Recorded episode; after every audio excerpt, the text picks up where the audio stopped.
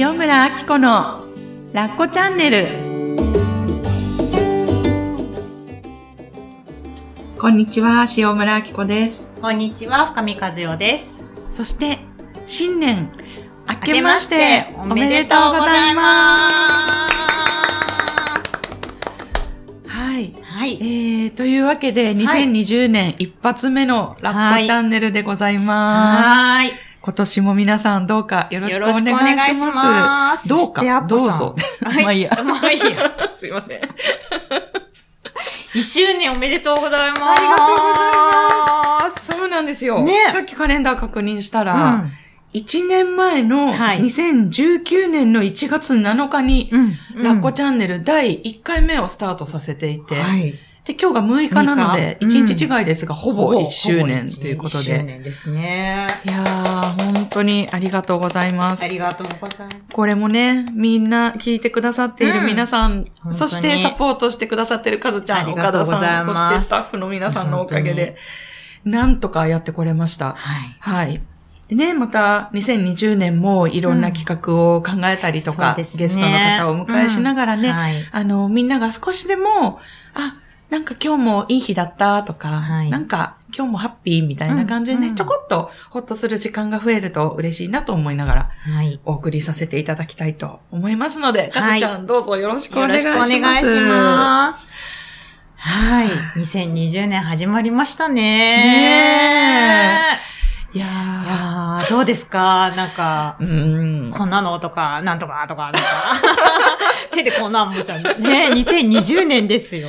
2020年ですよ。はい今年はね、なんかオリンピックとかがあったり、外ねでも、うんいろんななんか楽しみなうんイベントがあったりして、はい。で、まあ自分自身ですよね。はいうんまあまず2019年をちょっとだけね、振り返ってみたいと思うんですけど、はい。いかがでしたか？2019年、どんな年だったか？うん、うん。ううん。ん。なんかいろんなことに挑戦しましたね。うんうん、それこそ、ラッコチャンネルスタートさせたことは、あそうですよね。私の中ですごい大きなことで、はい。実はあの、年末にね、はい。あのー、上、一年の振り返りと、うんなんていうのかな、浄化をするセミナーみたいなのがあって、はい。えっ、と、参加させていただいてきたんですよ。はい。で。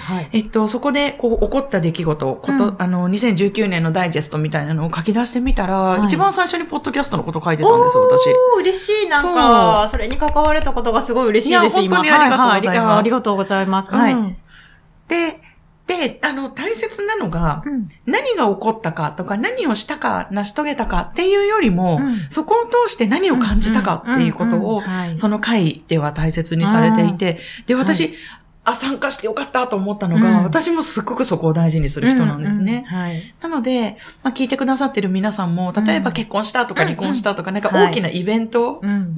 結婚離婚じゃなくてもいいですけど、うん出産したとか、はお家を建てたとか、うんなんかそういうことがあった人もいると思うし、はい逆にそんな、何、大きなイベントはなかったっていう人もいるうんかと思うんですよね。はい。ただ、その振り返って何かを思い出したときに、はい。そこから私はどんなことを感じたのかうなっんていうところにね、うん。あの、思いを馳せて見ると、はい。すごく自分が、あ、いや、頑張ってきたんだなとか、うん。努力したんだなとか、うん。チャレンジしたんだなっていうことがね、見えてくるんですね。うん。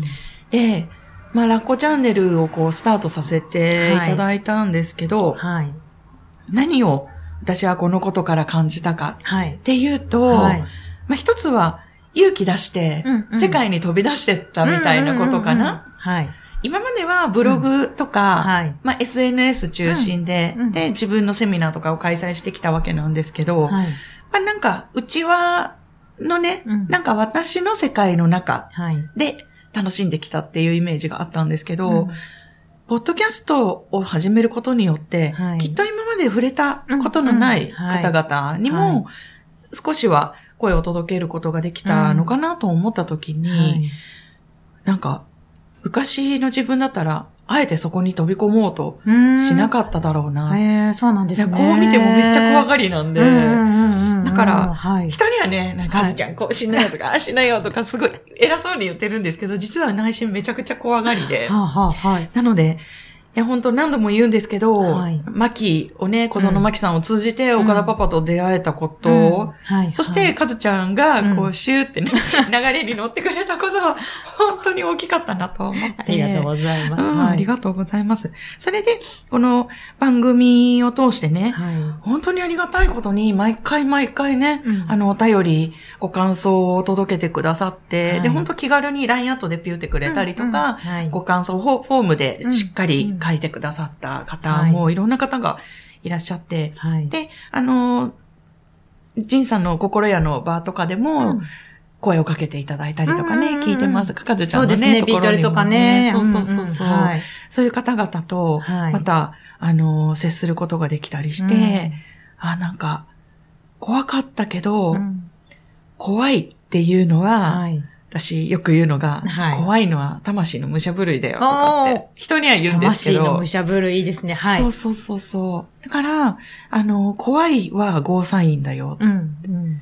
ってね、今まで散々人には言ってきたんですけど、はい自分のことになるとね、なかなか、そう思えなかったりするじゃないですか。うんうんうんでも、改めてこう自分に置き換えた時に、あ、そっか、これは魂の武者震いなんだ。うんうん新しい世界への、うんなんかわ、得体の知れないワクワクが、うんこう、体の小刻みの震え、ドキドキになってるのかなって思いながら、はい。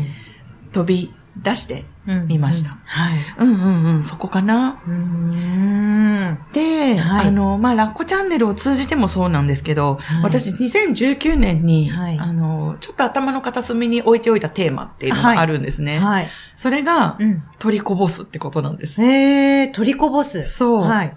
どういうことかっていうと、はい。なんか例えば、うっかり変なこと言っちゃったりとか、はい普段ね。うん。あと、言い間違えて、はいあ、こいつバカなんじゃないかって思われそうとうんうんか、はい。なんかこう、自分から言葉が離れて出ていったりとか、はい。で、言葉じゃなくても、うんこういうね、話を聞きながら、行間から感じるものってありますよね、うんうん人から。うん。まあその人の空気感とか、うん。こんな人柄なのかなとか、うんそういうのを、以前はもっと管理しようとしてたんですよね。うんうんあ、こう思われたいから、うんさっきのはちょっと、でっかいでっかいとか、あの、自分の気に入らない発言をフォローしようとしたりとか。すっごくやってきたんですよ。はい。でも2019年は、はい。まあ、ラッコチャンネルもそうですし、うん。自分自身の発信、表現を取りこぼしてやれ、とと思って、もうはい。そのまま自分のうん。本当は気に入ってないかけらとかも、全部部人にうん見られていこう。うん人に触れていこう。はい。うん？うん、空気に触れさせていこううんみたいなことをしたんですよね。うんそのまんまのアッコさんをダダ漏れさせたって感じそんな感じですよね。ですそうそうそうそうそう、うんうん記憶に新しいかもしれないんですけど、えっ、と、夫婦の会話やめましたっていう会をね、去年やらせて、あの、配配信させていただいたんですけど、はいまさに、うんうん社会的にも取りこぼさないをやったし、はい。家の中で、はい。旦那さんに対して、うん子供に対して、親に対してとかも、うんあの、フォローしない、うん取りこぼさないっていうのを、なんか、こう、心がけていたはい一年でした。うんうん。そこで気づいたのは、はい。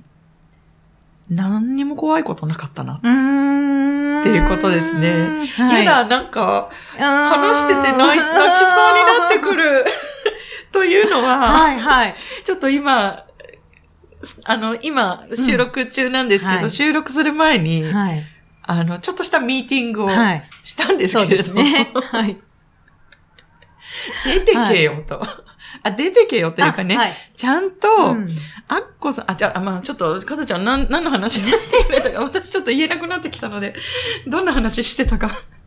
2020年をね、どんなまあはい。1年にしていきたいかっていう、今振り返りの時間なんですけど、2020年をね、どんな1年にしていこうかみたいな話から、ちょっとね、きっとテーマが少しずつ話をしていたのが、ここに繋がってるのかなと私としては思っていて、で、まあ、あこさんはどんな風な1年にしていきたいかなっていうのをちょっと伺ったときに、うんもう世に世に出ていくっていうことを、あこさんもちょっと話されていて、うんで、きっとそこでの、やっぱりその出ていくってことはその裏側に、やっぱり怖いものもゼロではないっていう話からのつながりなのかなって思いましたけど、いかがでしたでしょうか？そうですそうですはい。あのーそう、さっきかずちゃんと岡田さんが言ってくださってたのがね、はい。もうそんなに伝えたいこと、うんうん。そしてなんかみんなが待ってることが、そんなにたくさんあるんだから、ちゃんと届けてくださいって言われたんですよ。ちゃんと届けてくださいって言われた。はまあどういうことかっていうと、あの、ちゃんと私に会いに来てくださる場をうん。しっかり、はい。あの、作っていくっていうことなんですけど、はい。なかなかね、それが私苦手でですね、なんかこう、それこそ、まあ、前者後者の話じゃないですけど、はい私、まあ、後者と部族なので、はい。何かをこう、作ろうと思った時に、はい。あれもこれも調整しないと、うんここをスケジューリングしないと、はい。ここをサポートしないととかっはいて自分一人の頭の中で、はい。ちょっといっぱいいっぱいになってしまってですね。はい。で、まあ、セミナーのスケジューリングとか、こう、もっとこう、まあ、セルフでね、心や以外のことでうんも私のお話を聞いていただく場とか、はい。あ、なんかこう設定したいなと思った時に、はい。あ、場所を決めないと。うん。あ、下見しに行かないと、うんスケジュール、あ、でも子供の学校がこうだとみんな来やすいのはどこかなとか、うんもう、うわーってなってきちゃうんですよ。うんうんうんはい。で、なかなか2019年は、はいまあ、ね、こう、ポッドキャストとかも楽しいこともいっぱいあって、はい。なんとなく考えずにスルーしてきたところがあって、はい。で、まあ、スルーしてきたのははい一人では抱えきれないっていうのももちろんあるんですけど、はい。自信がないんですよね。ああ、そうだったんですね。そう。やっぱり、はい。あーなんか、自分はね、届けたいと思ってはい場を設定したとしても、はい。あ来てくれなかったらどうしようとか、うんありますよね。まあ思うわけですよはいうんうんどうしたらいいですか？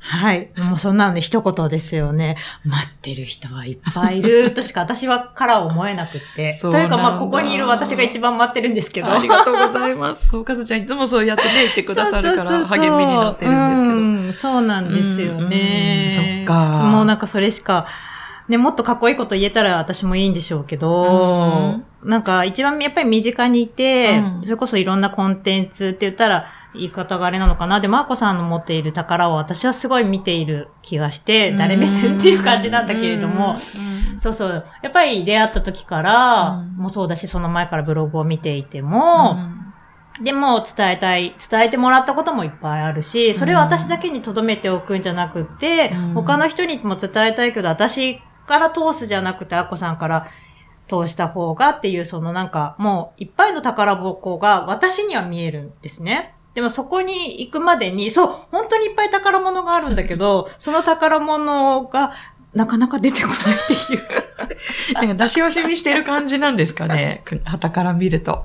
うーん、は出し惜しみ、出し惜しみ、うん、出し惜しみなのかななんか触りたいっていうかそこを開けてほしいって思うときはやっぱりあるかな。そっかだからそこを開けた瞬間にそれを受け取るというか欲しいっていう人たちもいるのになって、周りはやっぱりうんその人の可能性を一番信じてるんでしょうねって思いますよ。ね。なんかす、うんうんいつも人に伝えてることが返ってきますね、こう、客観的に。あ、本当ですか？そうかんんだからそうそう。人には見えてるのかな？うん。だって私が見えてるアッコさんもさっきおっしゃってたみたいに、うんあの、伝えた、いいってなった時に誰も来なかったらどうしようっておっしゃってたけれども、うん私から見てるアッコさんはもうその周りに、もうこうなんか、なんていうんだろう。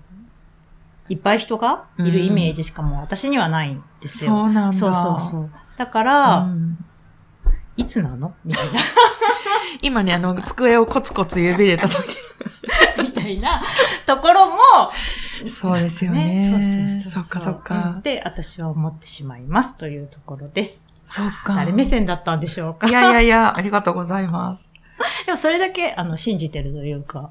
そうかありがとうございますはい。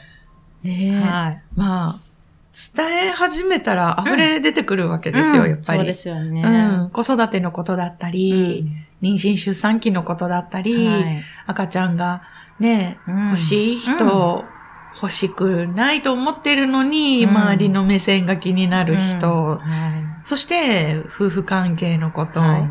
で自分自身の何？なんかアイデンティティとか、うん。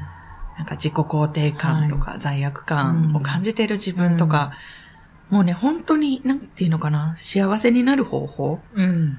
幸せになる方法っていうか、うんあり方だようんね。はい。うん、それは、そうなんですよ。いっぱい伝えたいことがありながら、うんなんかね、うんこう、実際問題、はい。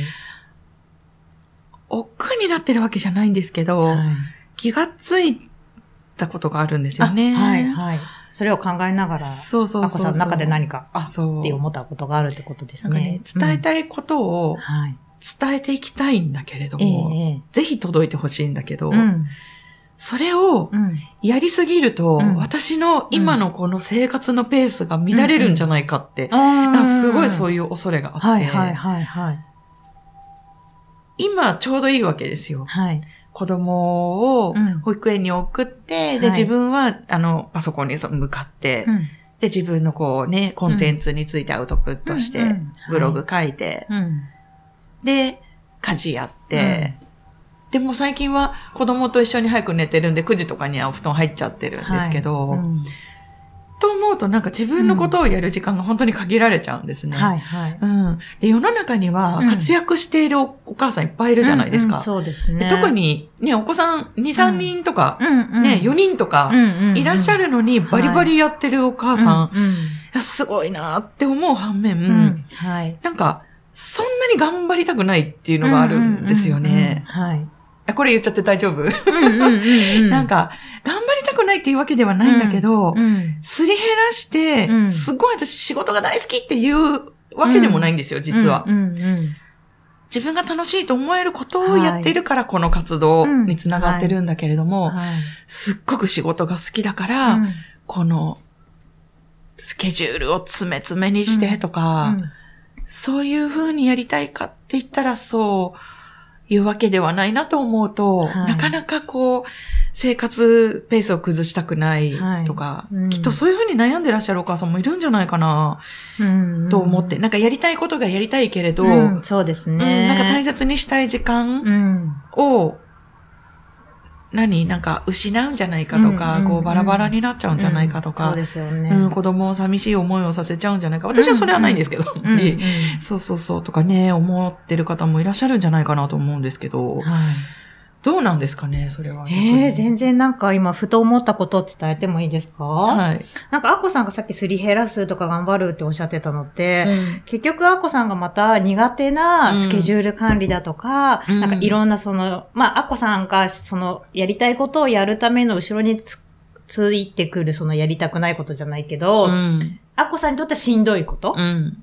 を、うん。また自分でやらなくちゃって思っているから、そうそうそうそう。イコールすり減らすで頑張るになるのかなって思って、だから今の生活になんか何かがまた乗っかってくるみたいなイメージ。でもその乗っかってくるものがすごい楽しいものと同時に、うん。やっぱ嫌なものも乗っかってくるから、うん。なんかその嫌なものまでするのはなーみたいなイメージなのかなって思って、例えばセミナーで、うんみんなでね、はい。みんなと会ってわーって話せて、うんうん。あ、すごい楽しかった。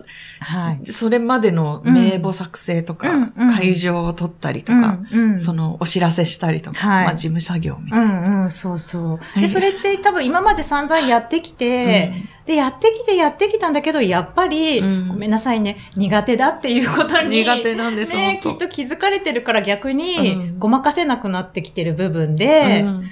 まあ、それこそ取りこぼしてくださいじゃないけど、さあ、取りこぼせばいいのか、うんそれも。そうじゃないですか。それも取りこぼせばいいんだ。ああ、そうそうそうそう。だからそれが得意だっていう人とかにお任せするとか、うんそれこ、そ、うん、さっき言ってた取りこぼしじゃないけど、手放すじゃないけど、うんそういう段階なのかな。なんか私たちってやっぱり、うん。なんていう、いいものだけは選んじゃいけないっていうか、うん。楽する、楽しいことだけは選んじゃいけないとか、で今の生活がすごく良くって幸せで楽しいんであれば、うん。それにまた楽しいものだけを乗せてもいいのに、うん。その楽しいものをするにはまた苦労しなきゃいけないみたいな、変な刷り込みがあると思うんですよ。あるあるある。うん。でも、楽しいものだけを、うんそれこそスーパーマリオでコインだけ取っていけばいいのに、うんうんやっぱり、なんか、クッパいないとつまんないよね、みたいな。で、勝手に自分でクッパつあ、クッパ知ってます？まあ知ってます、知ってます。クッパを、なんか作るみたいな。うんうんうんうんでもコインだけ取ってワープして、うん。なんかピーチ姫に行ってもいいのかなって思って。それでクッパをたた戦う人は、まうんあ、ちょっと後でよろしくみたいな。うーん、戦いが好きな人に任任せる。せてもいいかなと思って。で、うんそれが好きっていう人もいるのかなと思って。そうそうそう。なんか、すり減らす頑張るって聞いた瞬間に、うん。なんかそんなのがふーって思ってきて。そっか。うんいや、私もまだまだ頑張ってたんだな、うんそう思うと。でも私もまあね、人のことは言えるけど、私もそうだからわかる。そうなんですよね。そうそうそう。だから他人がいるんだよね。うんうんうんまあ全部ね、私も書いてきますけど、そういうことをー、。そっかそっか。じゃあ取りこぼして、誰か拾いたいってそ思った人がいたら、うんぜひ、ここ、ここへあの、下記の URL う。うんうんうんうん。ご連絡くくだださい。みたいな感じですかね。そうそうですね。そっかそっかうんそうだよね。うんあの、なんかまたね、任せるっていうのもうんね、うんなんか今まで何人か、かこう、アシスタントしたいですって声を上げげてくださった方いらっしゃるんですよ。うんうんで、面談して、うん。なんだろう、その時私体調が悪くなっちゃって、はい。で、話が、はいなんか、止まってしまったっていうことがあって、はい。だからなんかどんだけ任せたくないんだ、潜在意識できっと任せないように私自分の体を操作してたんじゃないか。すごいお腹痛くなっちゃって、美味しいランチ食べてたのに、あそそううなんんですよ、とかはい。あって、はい。まあ、人にはね、委ねろ、任せろとか言うけど、ややっぱ、り、任せるってね、なんか勇気いりますよね。いりますよ。いうんるいるいるいる。まあでも、うん例えば、まあ、あの、聞いた方いらっしゃるかもしれないですけど、はいポッドキャストの年末最後のね、うんあの、岡田さんと岡田ちゃんと3人ではい。やらせていただいた回でもうちょっと言ったんですけど、はいポッドキャスト、うん音声配信、最初は興味あったんですよ、私。で、はい。あ、興味あるなと思って、一人でやろうと思ってた。ああ、はいはい。ね、なんかこの話し調ましたよねべたっておっし。ゃってたやつですそうか。はい。で、最初はそういうアプリとかでもできると。うん。で、えっと、あ、で、調べていったら、はいどうやらポッドキャストって一人でもなんとか頑張ればできるらしいっていうのもなんか突き止めた。はい。で、調べていったら、はい無理。よかったですね。気づかれて。心から安堵の声が、かずちゃんの。そう。で、まあじゃあ、やっぱりアプリでいっか、みたいな。うん。たら、あ、一人で喋れないっああ、はい。てなって。うん。で、なんとなくモニャモニャしてたところうに、ん。ご縁が流れてきて、はい。もう乗るしかないってなったんですよね。はい。まあ私には去年かはいら委ねろっていう流れが来てるのかな、おー怖い。怖いけどね。あれ、怖いは、うんえっと、魂の武者震いっていうことを、なんかあの、書かれて、あの、言われてましたね。言ってましたね言ってましたね。あれ、なんか、聞いた感じがしましたね。はい。でも、そうだよね。ややっぱりこう、まあ私も、かずちゃんも個人事業主でやってるんですけど、ね、個人でやってるのすごい楽しいし、うんはい。仲間たちともできるんですけど、はい。やっぱり、なんていうのかな、本当身近で、ああでもない、こうでもないっていう相手が欲しかったりしますよね。する、します。本当にします。うんね。本当にそれがほっとする時間だし、ね。エネルギー源になりますよね。そうそうそう。ん。あと分かり合えたとか、あとうん。疑問に感じてることを、うん。はい。これってこの方向性でいいんだっけとか、うん。はいそう、例えばね、ラッコチャンネル一つでも、はい。かずちゃんとこう、はい。い、ろんなやりとりをしてるんですよね。はい。なんか皆さんは、なんとなくこう、私たちが、こう、スタジオに入って、ははいい、じゃあもう打ち合わせなしで喋ってる、うん。みたいな、うん。こう、雑談みたいな風に聞こえる と思うんですけど、はい。実はこれも、ね、なんかいろんなテーマを決めるときに、うん。ああでもない、こうでもないって、こう、相談して、岡田さんに確認して、はいみたいな、うんじゃあこっちの方向性はどうだろうとか、うんはいこのご感想を読みたいんだけど、うんこの方が最初がいいかとか、はい2番目がいいかとか、うんいろんなね、はい細かいところを相談しながら進めてるんですけど、そうなんです。そう、やっぱり、そうね、他人がいてくれることの大きさはい。だよね。なんかそんなブログもあこさん書かれてましたね、前あ。私、記憶にありますよ。本当はい。どんな一人で。なんか、どうして他人がいるんだみたいな、そういうなんあかー、感じの？でもやっぱり他人が必要だね、みたいなブログをですね。ありましたねありました。概要欄に貼っときます。あ、わかりました。かずちゃんが貼っといてくれうます。んうんそうか、そうか、うんそうですね。うん。まあ、この時点でこの話をしてるってことは、きっと今年ははい。そうです委ね。ねていく。うん。うん。そして、はい。もっとこう、必要な方に届けていくっていうことを、はい。真面目に、ま あ今までも真面目でしたけど、もっと真面目に考えていくってことを。しないといけないかうなっん。て思いました。はい。待っています。はい。はいねうん。そう。それで、まあ、お届けするということで第1弾なんですけれども、はい。第1弾で。えーはい。今週の金曜日ですね。はい。今週金曜日、えー何日になりますか？1月の10日金曜日です1。月10日金曜日。はい。はい。えっ、と、11月に、はいラッコチャンネルのゲストで来てくださったももいさんという、はい。えーフリーランスナース、そしてはいセクシャリティの講師のももいさんが、えっと、ゲストで来てくださったんですけれども、はい更年期とか、はいセクシャリティのお話をしてくださいました。はいあと、パートナーシップですそうでしね。たね。ははいい。ももいさんとコラボセミナーを開催することになっております。はーい。はい。で、えっと、こちらですね、はい。本当あのーまあ、30代、40代うんからうんの女性に来ていただきたいなと思ってまして、はい。で、テーマが、えーパートナーシップ、はい。パートナーと、まあ、はいこの人と添い遂げようと、うんあの頃はうん。思って、胸に誓って、結婚生活をスタートさせました。はい。で、まあ、10年とか、はい15年とか20年とか経っていくと、はい。なんでこの人がいるんだろう？うん。うん。頼りにならないとか、うん。うん。反応が薄い、はい何を考えてるのかわからない。はい。私は本当にこの人と、子供たちが巣立ってからまたこの人と二人ではい。結婚生活を過ごしていくのだろうか。はい。なんかね、その辺ちょっと途方に暮れている方々はい。だったり、はい。あとは自分自身、はいえっ、と、女性としての自分はい。をもっとこう、楽しんでいきたい、うん受け入れていきたいっはい。ていう人に来ていただきたい、うんえーパートナーシップとはい。セクシャリティ、まあ、要は、更年期、プレ更年期から更年期以降のはい。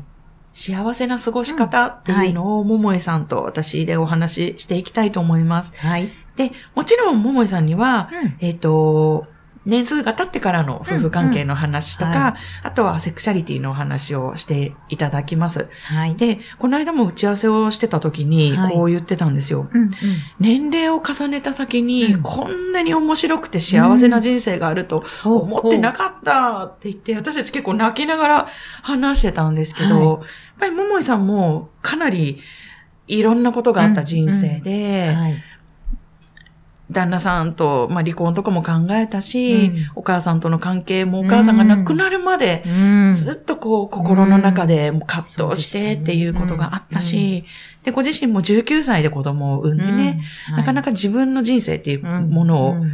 よりも家族とか職場とか、何、何者かになった人生の方が多かったりして、なんか、それをやっと年を重ねた先に、はい。あ、私ってこんなに愛おしい存在だったんだっていうことをね、あの、お話ししてくれると思います。はい。で、あの、この場に来ていただくと自分のことがもっと愛おしくなります。うん、そして旦那さんのことも、うんえっと、頼りがいがあるというかね、うんうん。愛情を感じられるはい。ようになると思いますので、ぜひ、えー10日の金曜日、はい。お昼頃ですね、はい。えっと、午後の開催になりますので、はい。よかったらぜひお待ちしています。はい遊びに来てください。あ、一つ聞いてもいいですか、はいパートナーシップとセクシャリティっておっしゃってましたけど、はい。あの、未婚の方でも別にそれはいいですか？結婚されてね、なくても、うんうん今彼氏とかがいなくても、うんうんうん今後の方にはきっといいのかなって話聞きながら思ったけど、どうなんですか？あありがとうございます。うんうんまさにまさに。うんうんあねのーそう、今までのうん価値観がちょっと変わると思います。うん。これから出会うパートナーに対して、どんな風なスタンスでいると、自分も相手もハッピーなのかとか、自分がどうしたら幸せなんだろうっていうのにね、気づいていけると思うので、はい。本当は全ての女性に聞いていただきたいんですけど、30代以降の方がいいかなと思います。はい。なので、遊びに来ていただきたいなと思います。ということで、今回は今年の抱負について語ってみました。はいどうもありがとうございました。